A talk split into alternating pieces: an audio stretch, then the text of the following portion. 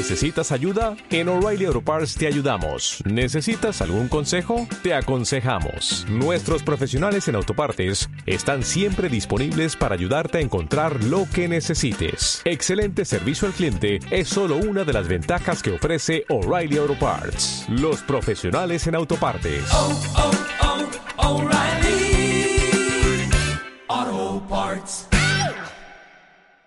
Radio 1 de Radio Nacional de España presenta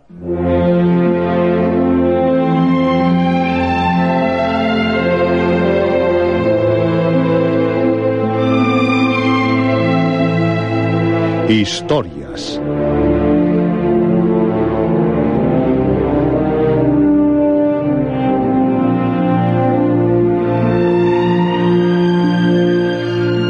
Historias de terror de aventuras, de suspense, de ciencia ficción.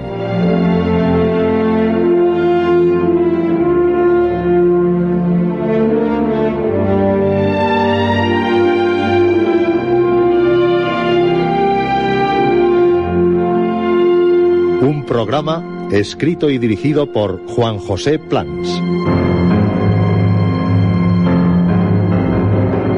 Esta noche Narración de Arthur Gordon Pym. Sexta y última parte.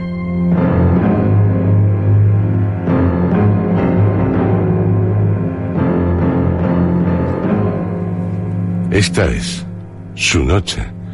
La noche de cuantos desean vivir las más fantásticas historias. Las de este programa. Historias.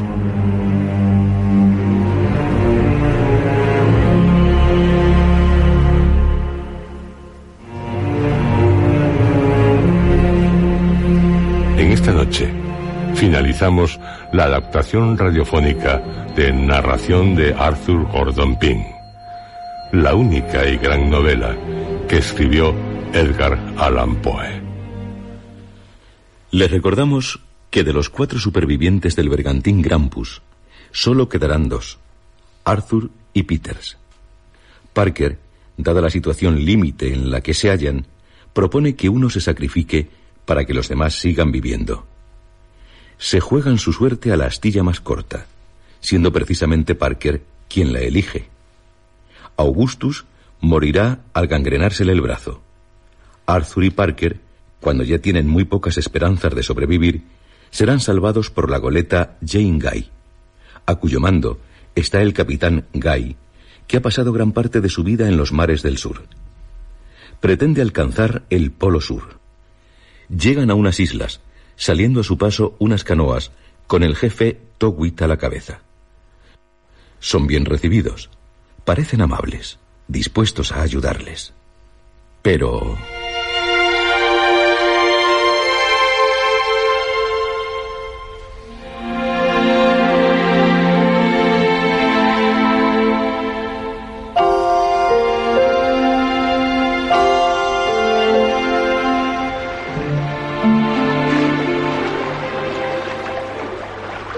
final de enero, teníamos hechos todos los preparativos para la partida. Durante varios días, todo iba bien. El jefe Towit cumplió su palabra. Nos ha abastecido de abundantes provisiones frescas. Mmm, y las tortugas son muy sabrosas. Los patos superan nuestras mejores especies de aves silvestres. Tiernos, jugosos, de fino sabor. Una delicia. Y también nos han traído gran cantidad de apio y coclearia, la hierba del escorbuto. Con ella, los que comenzaban a presentar síntomas de escorbuto mejoran notablemente. Pronto no habrá ningún enfermo. Y una canoa llena de pescado fresco, frutos secos. No nos podemos quejar de la hospitalidad de estos indígenas, no. Camarones, mejillones, langostinos, huevos de albatros. Gran cantidad de carne de esa especie de cerdo de la isla. Sí, hay que estarles agradecidos. A cambio, cuentas azules, joyas de cobre, clavos, cuchillos, piezas de tela roja. Están encantados. Llegamos a temerles, pero establecido el mercado en la playa, se han portado bien. El temor que sentimos en su poblado, el cloc cloc, no correspondía a las intenciones de los indígenas. No obstante, seguimos bajo la protección de los cañones de la goleta a la que ellos suben libremente. Y cuando nos internamos en la isla, lo hacemos sin que nos molesten. Estamos cargando el barco de Beach de Mer. Hemos levantado los depósitos adecuados donde curar el producto y almacenarlo. Ellos, a nuestro regreso, llenarán los depósitos. Ya con el jefe he pactado el pago. Más avalorios, más cuchillos. La Beach de Mer abunda en las costas de las islas del Océano Pacífico. Cubre principalmente el mercado chino, donde alcanza altos precios. Un molusco exquisito, sí. Y tal. También lo llaman ciervos marinos. De un tamaño que varía de 3 a 18 pulgadas. Pero los hay que, según oí decir, alcanzan los dos pies. Ya debemos emprender rumbo. Tres hombres se quedarán en la isla. John Carson, Alfred Harris y Peterson. Se han ofrecido a quedarse en tierra. Ellos acabarán los depósitos, cuidarán de que sean llenados durante nuestra ausencia. Pero antes de irnos, tal como se lo hemos prometido a Towip, iremos al poblado a despedirnos. Él nos ha insistido mucho. No es que me apetezca, pero dado como colaboran con nosotros, además, no es conveniente correr el riesgo de ofenderle con una negativa. Desde luego, capitán. Ahora eh, ya nadie tiene ni la más ligera sospecha sobre la buena fe de los indígenas. No nos han robado nada, trabajan para nosotros, nos ofrecen sus mercancías y no piden nada a cambio. Y las mujeres, las mujeres tan amables. Peters, Seríamos los seres más desconfiados del mundo si ahora sospecháramos. Aunque solo fuera por un instante la menor traición por parte de los salvajes. Poco tiempo necesitamos para convencernos de que esta benevolencia aparente era el resultado de un plan estudiado para destruirnos y que los nativos, que nos habían inspirado tan singulares sentimientos de estima, pertenecían a la raza de los más bárbaros, más astutos y más sanguinarios que hayan contaminado la faz del globo. El 1 de febrero desembarcamos con objeto de visitar el poblado. Aunque no teníamos ni la más remota sospecha, nunca dejamos de tomar las debidas precauciones. Seis hombres permanecieron a bordo de la goleta con orden de no dejar acercarse a los salvajes durante nuestra ausencia, bajo ningún pretexto, y de estar constantemente sobre el puente. Se izaron las redes de abordaje y se dispusieron los cañones con doble carga de metralla y las culebrinas giratorias con saquitos repletos de balas de mosquete. La goleta estaba fondeada a una milla poco más o menos de la costa. Y ninguna canoa podía acercarse a ella, desde la dirección que fuese, sin ser vista y sin exponerse al fuego de nuestras culebrinas. El destacamento se componía de 32 individuos, armados hasta los dientes. Fusiles, pistolas, machetes. Además, cada uno llevaba una especie de largo cuchillo de marinero, algo parecido al cuchillo de monte. Un centenar de guerreros, vestidos con pieles negras, vino a nuestro encuentro para conducirnos y acompañarnos. Nos sorprendió que estuvieran completamente desarmados. El jefe diría que donde todos son hermanos, no hay necesidad de armas. Cruzamos el arroyo y el pequeño manantial y penetramos en la angosta garganta que atravesaba la cadena de colinas de Estaíta donde se encontraba el poblado. Aquella garganta era rocosa y desigual, hasta el punto de que, a raíz de nuestra primera visita al poblado, a Clocloc, la franqueamos con mucha dificultad. La hondonada tenía una longitud de una milla y media, puede que dos, serpenteando a través de las colinas en todas direcciones, lo que hacía suponer que hubiera sido el lecho de un antiguo torrente, y era imposible caminar más de 20 yardas sin encontrarse con algún brusco recodo. Las laderas medían de 70 a 80 pies de altura, pero en ocasiones se alzaban vertiginosamente hasta casi ocultar la luz solar. La anchura era de 40 pies aproximadamente, y a veces disminuía hasta no permitir el paso de más de cinco o seis personas de frente. Pienso, Arthur, que no hay lugar mejor para tender una emboscada. Cierto, pero Peter, de estos salvajes... Revisaré con cuidado mis armas. Y tú también deberías hacerlo. Es una tontería. ¿Tontería? Sí. Pues mira, los demás también las revisan. Ajá. Además, no sé, pero es como si nos hubiéramos entregado a ellos. Demasiada confianza. Sí, eso sí. Les permitimos ir a unos delante de nosotros y a otros detrás. Ellos están desarmados. Y no hay que dudar de nuestras armas, cuyos efectos aún es un secreto para ellos. La vida me ha hecho ser desconfiado. Varios de los salvajes que iban delante de nosotros se encargaban de apartar piedras y ramas. Tras nosotros, cerrando la marcha, el grueso de los indígenas, observando un orden y una corrección sorprendente.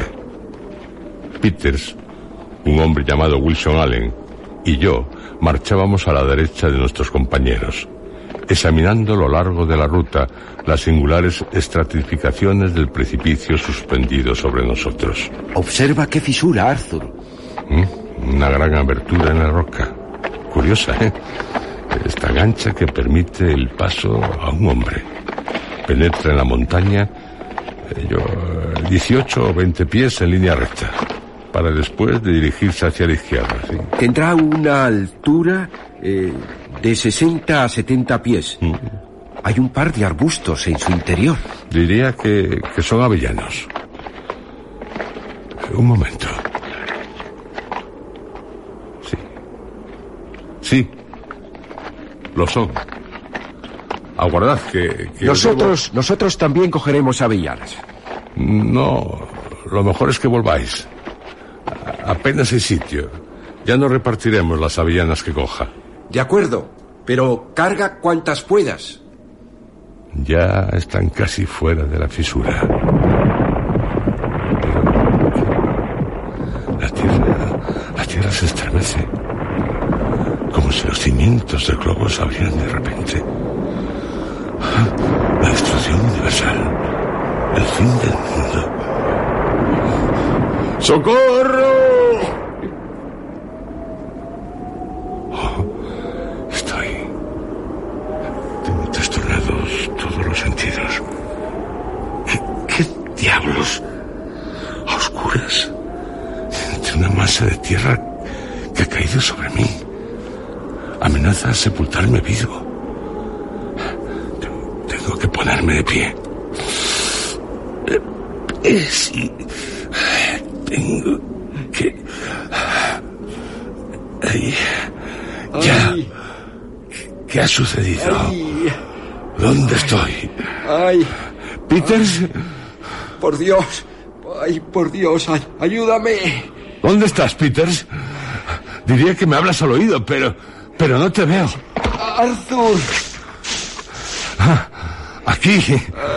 Tu cabeza. Ah, Arthur. Estás sepultado hasta la cintura en una masa de, de tierra blanda. Pe- Pero, pero no puedo. No te preocupes. Te ayudaré. Lograré sacarte. Esfuérzate tú también. Ay, ay, ay. Ya. Ya estás libre. Libre. Estamos enterrados vivos. Las paredes de la grieta se han desplomado sobre nosotros. No hay esperanza alguna de salvación. Calla, Peters. Oh, Dios. La oscuridad, esta opresión en los pulmones, las emanaciones sofocantes de la tierra húmeda.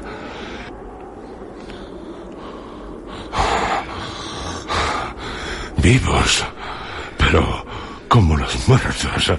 Debemos intentar conocer exactamente nuestra situación. No es imposible que encontremos alguna abertura por la que escapar. Sí, Peter, sí. No pienso morir a causa de... Llega hasta mí un rayo de luz. Eh, Es casi, casi imperceptible, pero por falta de aire no moriremos. No, Por ahora. Todo irá bien, no te preocupes. Oh, sí, todo irá bien. Avanzando hacia la luz, Ya no siento eh, tanta presión en los pulmones. Peters, mira, estamos cerca del borde de la grieta, un poco antes que la curva. Aquí hay una separación que sube hasta perderse de vista. Por ella podremos salir. Continúa, Arthur. Fue cuando me acordé de que éramos tres los que habíamos entrado en la abertura y de que nuestro compañero Allen no había sido encontrado. Resolvimos volver sobre nuestros pasos y buscarlo, después de una larga pesquisa llena de peligros. Arthur, acabo de coger un pie de Allen. Mira. Está totalmente enterrado. Y no es posible sacarlo. No, no se puede desenterrar. Y además, aunque lo lográsemos, Está muerto, sí. volvamos al recodo. La anchura de la grieta era apenas suficiente para permitirnos pasar. Y, después de dos tentaciones infructuosas para subir, comenzamos a perder de nuevo las esperanzas. La cadena de colinas a través de las cuales se abría la garganta estaba formada por una especie de roca llamada esteatita. Los lados de la hendidura por la que intentábamos trepar eran de la misma materia, escurridizos. Nuestros pies no hallaban ningún punto de apoyo. Sacamos fuerzas de flaqueza y, haciendo huecos en la tierra blanda con nuestros cuchillos, colgándonos con riesgo de matarnos de pequeñas prominencias formadas por una roca madura, logramos llegar por fin a una plataforma natural desde la que se descubría un pedazo de cielo azul al extremo de un precipicio muy arbolado. Estoy extenuado. Apenas puedo mantenerme en pie. La sacudida que provocó la caída de la Tierra también ha formado esta plataforma, nuestro camino de salvación. Aún no estamos salvados. Pediremos socorro a nuestros compañeros. Pero ¿crees que ellos podrán oírnos? Dis- disparemos las pistolas. Son, son las únicas armas que nos quedan. Afortunadamente, colgaban de nuestros cinturones. Seguro que oirán nuestros disparos. Voy a... Quieto, Peters. ¿Por qué? Sospecho que hemos sido víctimas de una traición.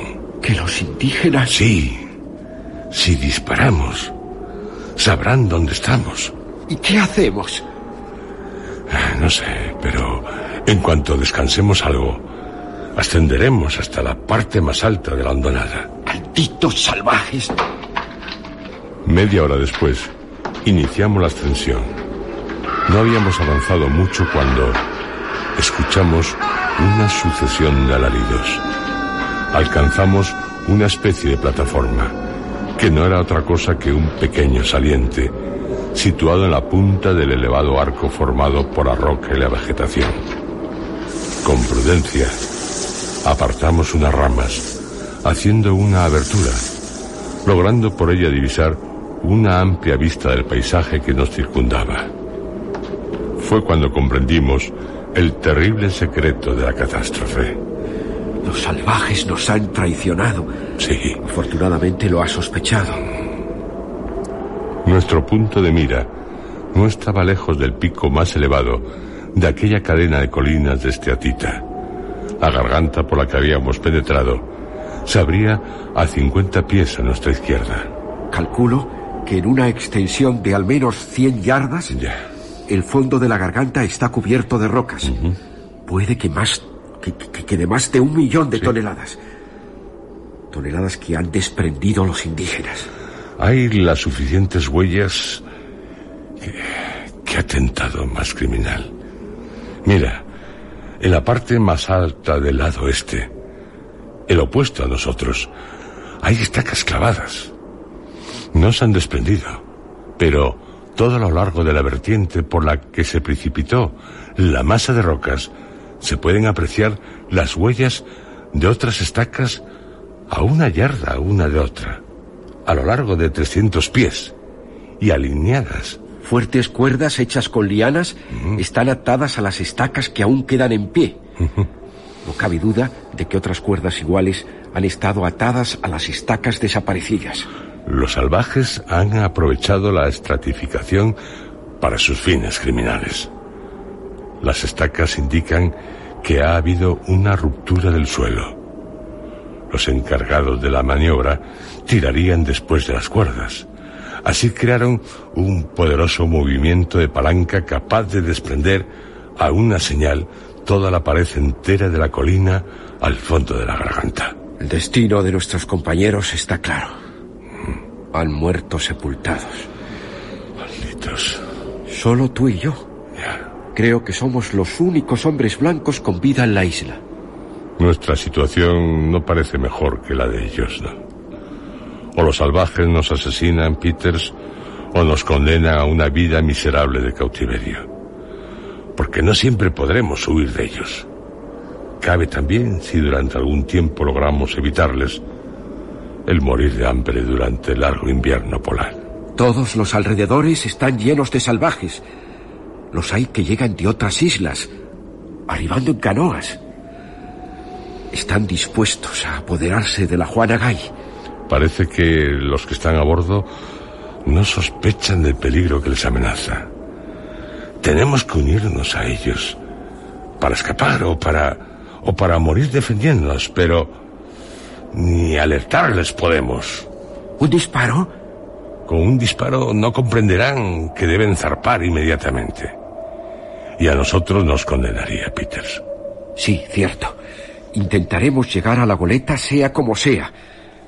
Podemos apoderarnos de una de las cuatro canoas que están varadas. No, Peters. No, Peters. Observa atentamente. Todo está plagado de indígenas. Se esconden por los matorrales y las rocas para que no los vean desde la goleta. Y allí, cerrando el único sendero por el que podríamos llegar hasta las canoas, hay un grupo de guerreros vestidos con pieles negras. Towit está al frente de ellos. En cuanto otros se le sumen, se lanzarán contra la Yengai. También en las canoas hay más salvajes. Parecen desarmados, pero seguro que no lo están. Ocultan sus armas. Hay que resignarse a permanecer en este lugar y ser espectadores del combate que no tardará en establecerse. Al cabo de media hora, vimos 60 o 70 balsas llenarse de salvajes y doblar la punta sur de la bahía. Enseguida, otro destacamento más considerable se aproximó por una dirección opuesta. Y en muy poco tiempo, como por arte de magia, la Yengai se vio rodeada por una inmensa multitud de salvajes resueltos a hacerse con ella. Esos malditos lo lograrán. A bordo solo hay seis hombres. Por muy decididos que estén a luchar, no podrán ni, ni utilizar eficazmente los cañones. Pero nos equivocábamos. Los de a bordo maniobraron con el cable del ancla, colocando la goleta de forma que enfrentase a los salvajes por estribor. Las canoas estaban entonces a tiro de pistola y las balsas a un cuarto de milla a barlovento. Tal vez, por lo nerviosos que estaban, la descarga de los cañones falló por completo. Ninguna canoa fue alcanzada ni ningún salvaje herido. El único daño fue el asombro que aquel estampido produjo en los salvajes. Les asustó una poderosa descarga. Tal vez los salvajes hubieran desistido de sus propósitos. Se hubiera logrado con otra descarga de fusiles.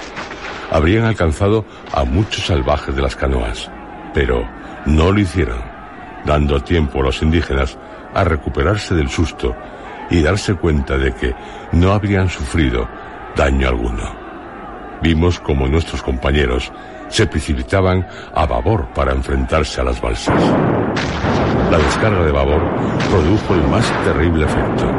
La metralla y la doble carga de los cañones de gran calibre cortaron por la mitad siete u ocho balsas, matando a más de 30 o 40 salvajes en el acto, mientras un centenar era precipitado al agua, la mayoría atrozmente heridos. Los restantes, enloquecidos por el pánico, viraron rápidamente, dándose a la fuga sin recoger siquiera a sus heridos que nadaban en todas direcciones. Sin embargo, este éxito llegó un poco tarde para los de a bordo, pues otros salvajes consiguieron subir a la Yengai. ¡Oh Dios!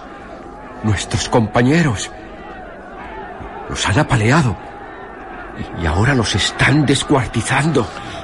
Los de las balsas han superado el miedo y se unen a los que ya están a bordo. La goleta ofrece un terrible espectáculo. Todos acuden en manada al saqueo. ¿Con qué furor lo hacen? Lo destrozan todo, arboladura, velas. Empujándola por la popa, los miles que nadan alrededor de la goleta la encallan en la costa. Y Towit condesciende a bajar con sus guerreros a compartir el botín. Miserables. Aprovechemos que Towit se ha ido para abandonar este escondite. Sí, Exploraremos la colina. Mira, allí parece haber un manantial. en el manantial calmamos nuestra sed que nos devoraba. No lejos de él descubrimos unos avellanos. Llenamos los sombreros, los depositamos en el barranco y volvimos a buscar más.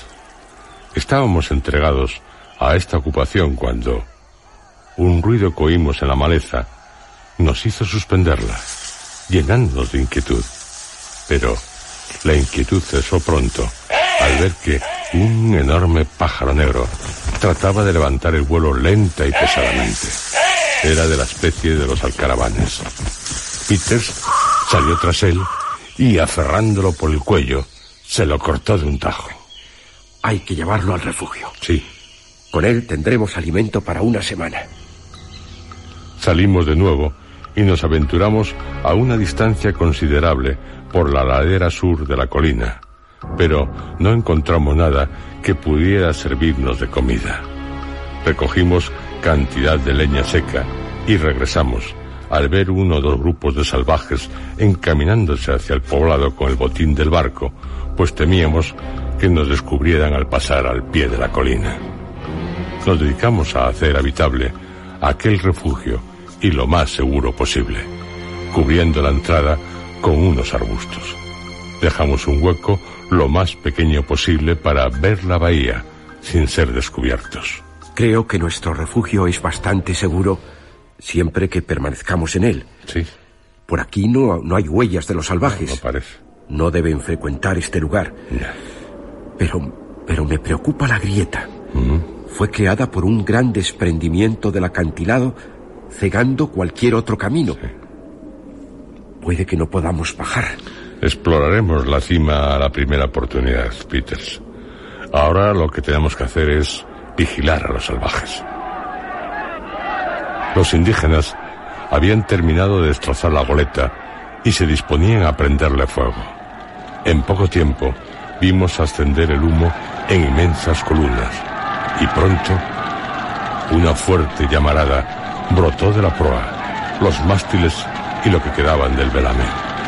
El incendio se propagó a todo lo largo de la goleta.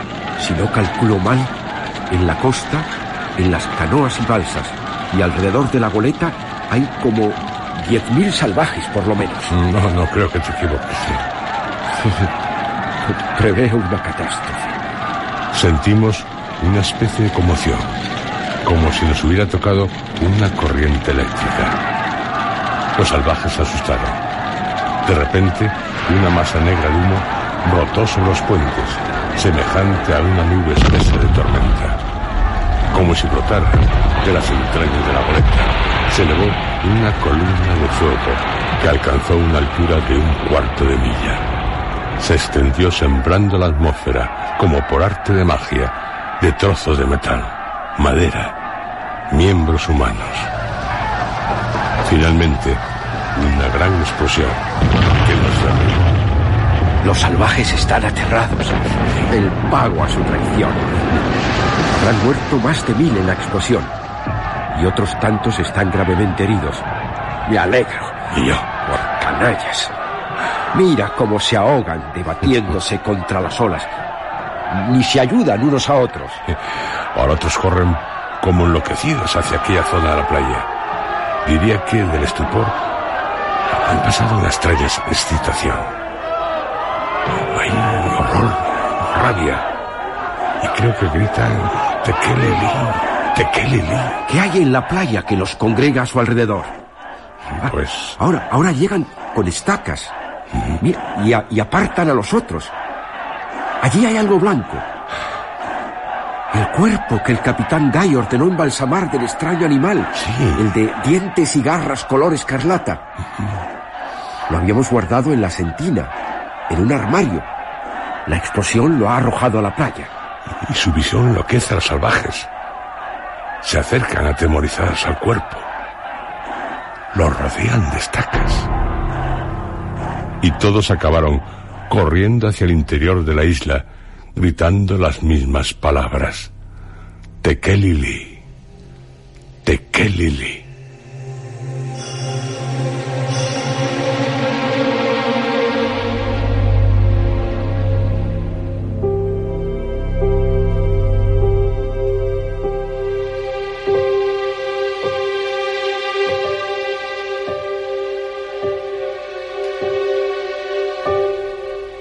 Pasamos una semana en nuestro escondite de la colina, haciendo salidas con mucha precaución para recoger agua y avellanas. Habíamos hecho una especie de cobertizo en la plataforma, bajo el cual instalamos un lecho de hojas secas. Tres anchas piedras planas nos servían de hogar y de mesa. Frotando maderos secos, no tuvimos dificultad para hacer fuego, pero... Se acabó la carne del pájaro. Sí, y no hemos podido capturar otros. Las avellanas no son alimento suficiente. y nos producen cólicos y fuertes dolores de cabeza. Si pudiéramos capturar algunas tortugas, pero de descubrirnos los salvajes, eh, Debemos correr ese riesgo. no sé. De lo contrario, no creo que podamos sobrevivir por mucho tiempo. Bajamos hasta la ladera sur, que es la que presentaba menos dificultades, pero no habíamos avanzado ni cien yardas cuando nos vimos detenidos por una bifurcación del precipicio. Era imposible continuar. Lo hicimos por el este, pero tuvimos los mismos resultados. Después de una hora, descubrimos que habíamos descendido a una cima de granito. Probamos por el norte de la montaña, avanzando con mucho cuidado, pues se trataba de una zona en la que podían divisarnos los salvajes. Otro abismo nos cortó el paso.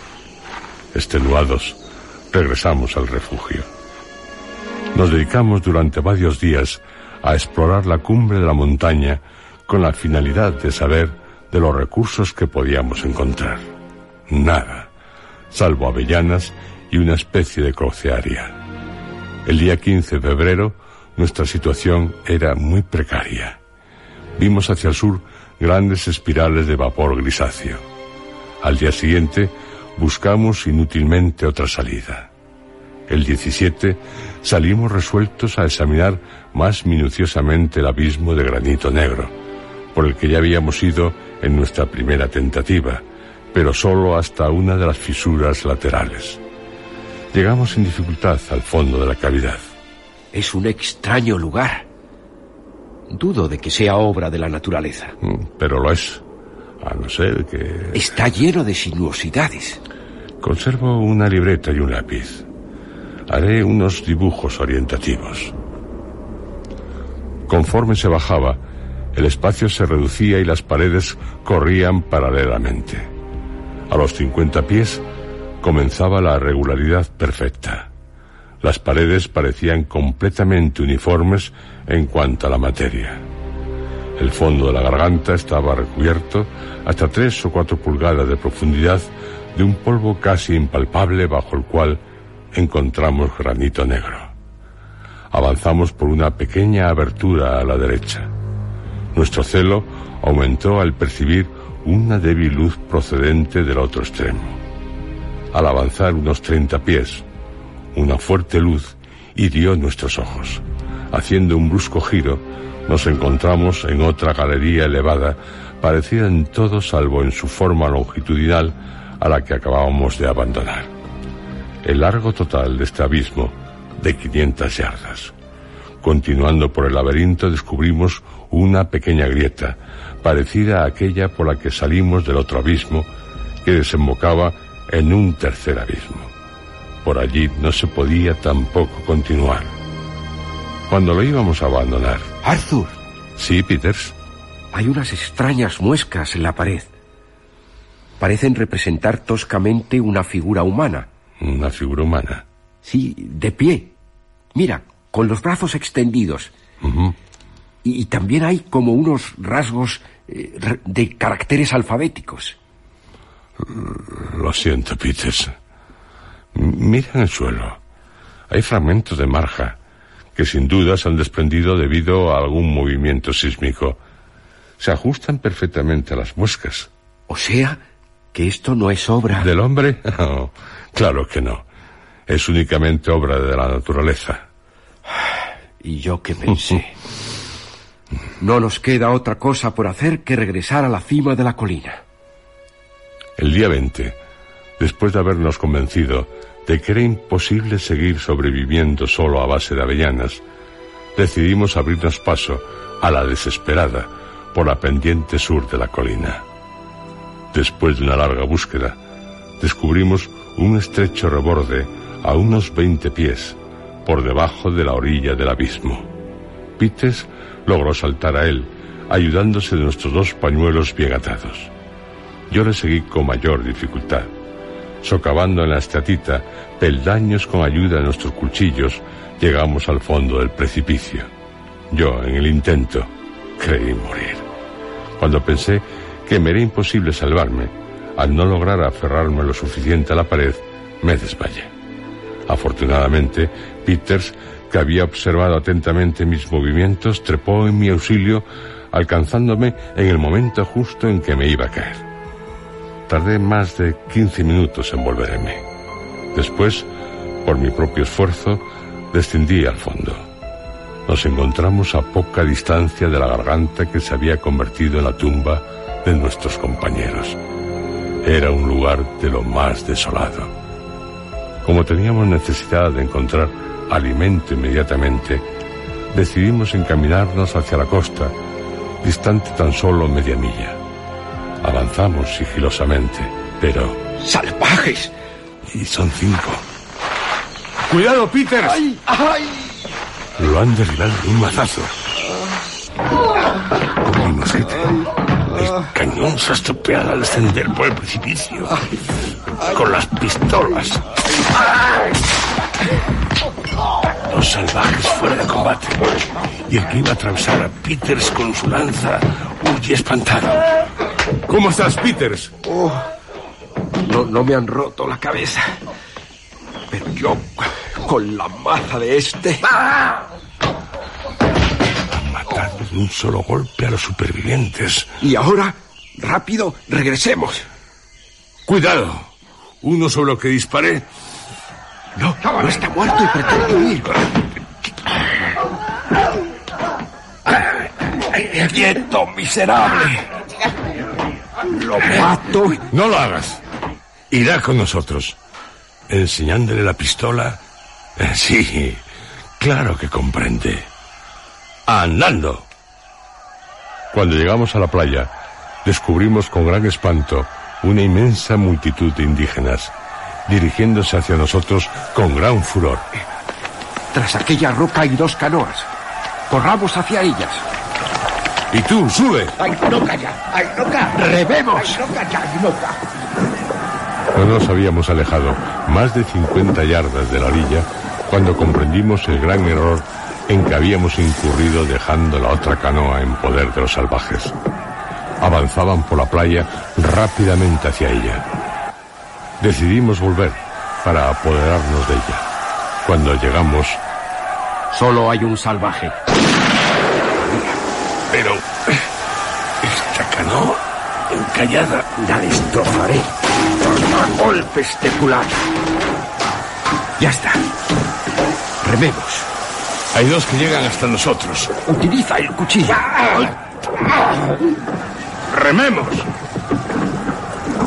Remamos con todas nuestras fuerzas hasta que nos alejamos mar adentro. Los salvajes Al llegar a la canoa rota, lanzaron los más furiosos gritos. Después regresaron hacia las colinas. De caer en sus manos, nada nos hubiera salvado.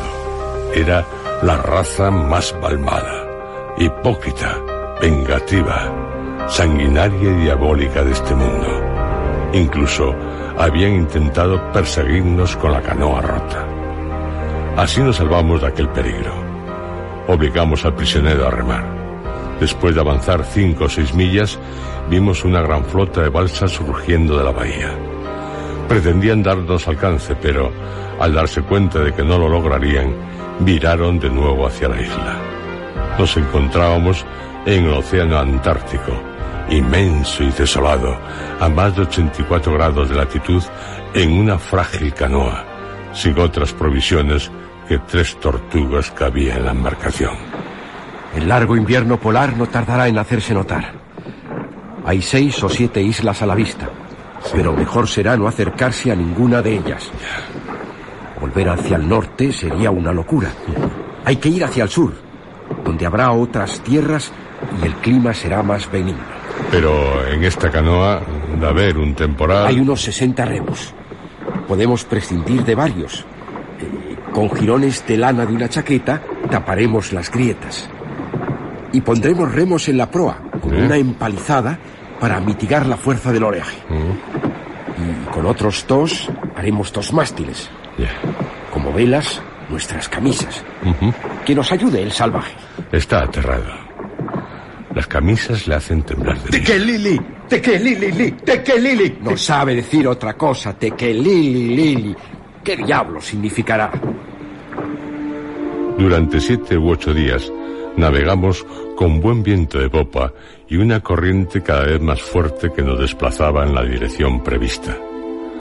Las fechas que indico a continuación son aproximadas. 1 de marzo. Varios fenómenos insólitos nos indicaron que entrábamos en una región desconocida y asombrosa. Una alta barrera de vapor gris se veía constantemente al sur, brillando en ella enormes rayas que corrían unas veces de este a oeste y otras de oeste a este, para acabar formando un liso horizonte. Mudanzas propias de las auroras boreales.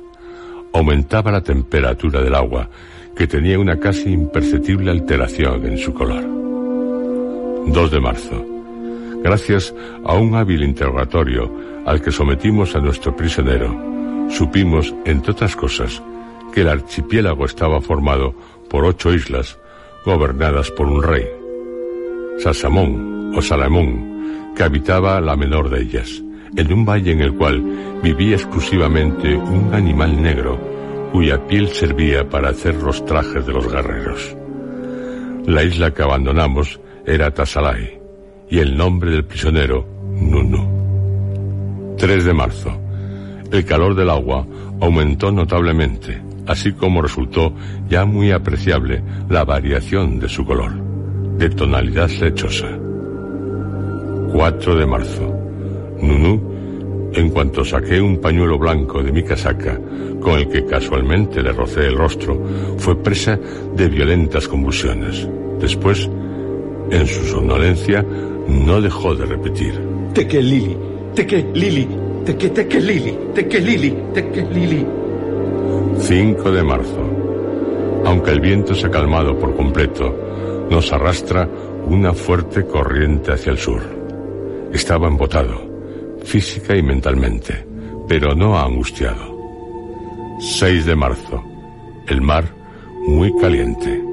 Su aspecto lechoso aún más pronunciado. El vapor se elevó varios grados sobre el horizonte, perdiendo su tinte grisáceo. Una violenta agitación en el agua se produjo cerca de nosotros, acompañada, como de ordinario, de una onda luminosa sobre la barrera de vapor. Un polvo blanco muy fino, parecido a la ceniza, cayó sobre la canoa y en una vasta extensión del mar. A Nunú, boca abajo en el fondo de la canoa, no nos fue posible levantarlo. 7 de marzo. Maldito sea este Nunú. Está espantado y no hay forma de que nos diga las razones por las que los suyos mataron a nuestros compañeros. No, no. Sigue agazapado en el fondo de la canoa. ¿Qué es lo que tanto teme? No sé. Se lo preguntaré de nuevo. Nunu, ¿por qué habéis matado a nuestros compañeros? Ay, ay, no, ay, ay, no, te que, que, que, que, ay, no, te que, lili, te que, Gesticula como ay, no, estúpido. tal, te que, lili, te que, ta- ay, Peters, no, mira. Se lleva un dedo al labio superior y Y nos muestra los dientes. son completamente negros. Nunca vimos los dientes de un salvaje de Salai. Negros. 8 de marzo. Cerca de nosotros uno de esos extraños animales blancos que hizo enloquecer la las orejas. Me gustaría capturarlo, pero me invade una extraña indiferencia. Peter ni habla y Nunu solo respira inmóvil. El agua tan caliente que ya no puedo ni meter 9 de marzo. La ceniza blanquecina caía incesantemente sobre nosotros y en gran cantidad. La barrera de vapor se elevó de un modo prodigioso en el horizonte, empezando a tomar una forma precisa. Era como una catarata sin fin, rodando silenciosamente en el inmenso y lejano borde del cielo. 21 de marzo. Tétricas tinieblas nos envolvieron, pero de las profundidades del lechoso océano surgió un rayo luminoso. Los abismos de la catarata se perdieron en la siniestra lejanía. Íbamos a gran velocidad hacia ella. A intervalos se hacían visibles momentáneamente unas inmensas grietas, espantosos agujeros por los cuales se veían confusas imágenes. Soplaban vientos huracanados, pero silenciosos. 22 de marzo. Las tinieblas aún son más densas, solo atenuadas por la claridad del agua, reflejando la blanca cortina de niebla que teníamos ante nosotros. Múltiples pájaros gigantescos de un blanco fantasmal volaban sin cesar gritando. Tekelil, Tekelil. Tekelili. También lo gritan los pájaros. Preguntan uno. Nunu está muerto. Nos precipitamos hacia la catarata. En ella se abre un abismo. Oh, pero ahí surge una figura. Una figura humana. Pero de proporciones mucho mayores que las de ningún habitante de la Tierra. Su piel tiene la perfecta blancura de la nieve.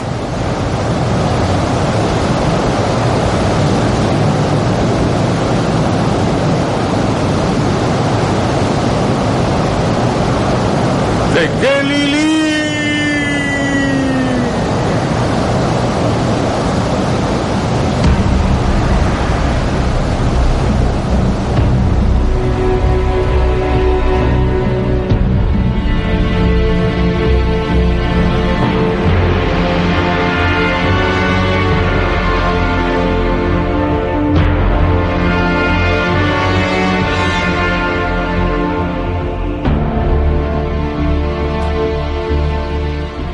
Las circunstancias relativas a la muerte reciente de Mr. Pin, tan imprevista y tan sentida, son ya conocidas por los lectores de los diarios.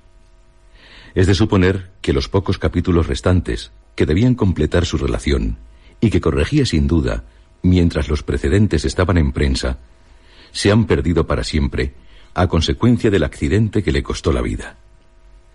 Sin embargo, puede que no sea así. Y si llegan a encontrarse, serán dados a conocer. No hay otra posibilidad para llegar a conocer lo sucedido.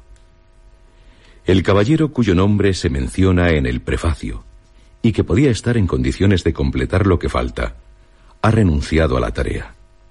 Sus razones son convincentes. Aduce inexactitud en los pormenores que le fueron comunicados. desconfiando de la veracidad de la última parte de la historia. Peters, de quien se podría esperar algunos datos, vive aún y reside en Illinois, pero no ha sido localizado por el momento. De ser localizado, no dudamos que se prestará a concluir la historia. La pérdida de los dos o tres últimos capítulos, pues no había más, es tanto más sensible cuanto que contenían el relato de su expedición al polo, o al menos a las regiones próximas a él. Las afirmaciones del autor podrían ser corroboradas o desmentidas por la expedición al Océano Antártico que el gobierno prepara en la actualidad. Sobre un punto del relato pueden hacerse algunas observaciones. Aludimos a los abismos encontrados en la isla de Salal y al conjunto de figuras que para Mr. Pin eran sólo obra de la naturaleza. Las figuras de los abismos, que servían únicamente de medios de comunicación entre las galerías principales y tenían un carácter diferente, constituyen una raíz verbal etiópica que significa estar en sombras. En cuanto a la escritura, la opinión de Peters parece la correcta. Los jeroglíficos diríase que representan artísticamente a una figura humana. La hilera superior es la raíz verbal arábiga estar en la luz o ser blanco. Los caracteres, aunque desunidos, forman la palabra egipcia que significa la región del sur. Debe observarse que estas interpretaciones confirman la opinión de Peters sobre la más septentrional de las figuras. Su brazo está extendido hacia el sur. Tekelili es el grito de los aterrados salvajes de Salal al descubrir el cuerpo del animal blanco capturado en alta mar. La exclamación sería repetida por el prisionero al ver la blancura de la vela, hecha con camisas, o el pañuelo de Mr. Pin. Blancas las aves gigantes y blanco el vapor. Nada blanco se encontró en Salal, nombre de la isla de los abismos. Puede que tras un riguroso análisis filológico descubramos alguna relación con tales abismos o referencia a los caracteres etiópicos tan misteriosamente grabados en los laberintos. Lo he grabado dentro de las colinas y mi venganza sobre el polvo de la roca.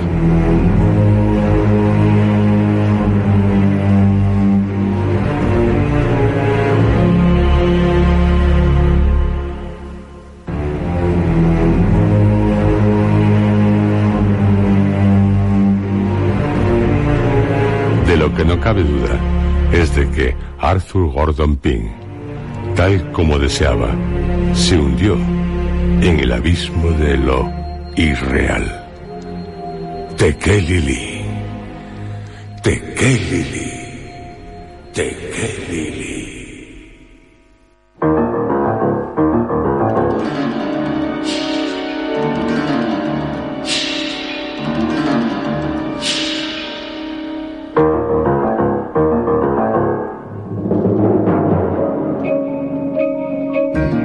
Escuchado ustedes dentro de la serie Historias. Narración de Arthur Gordon Pym. Sexta y última parte.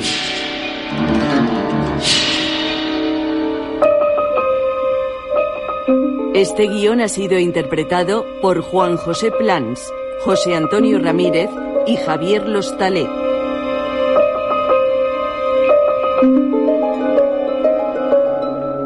Efectos especiales Joaquín Úbeda.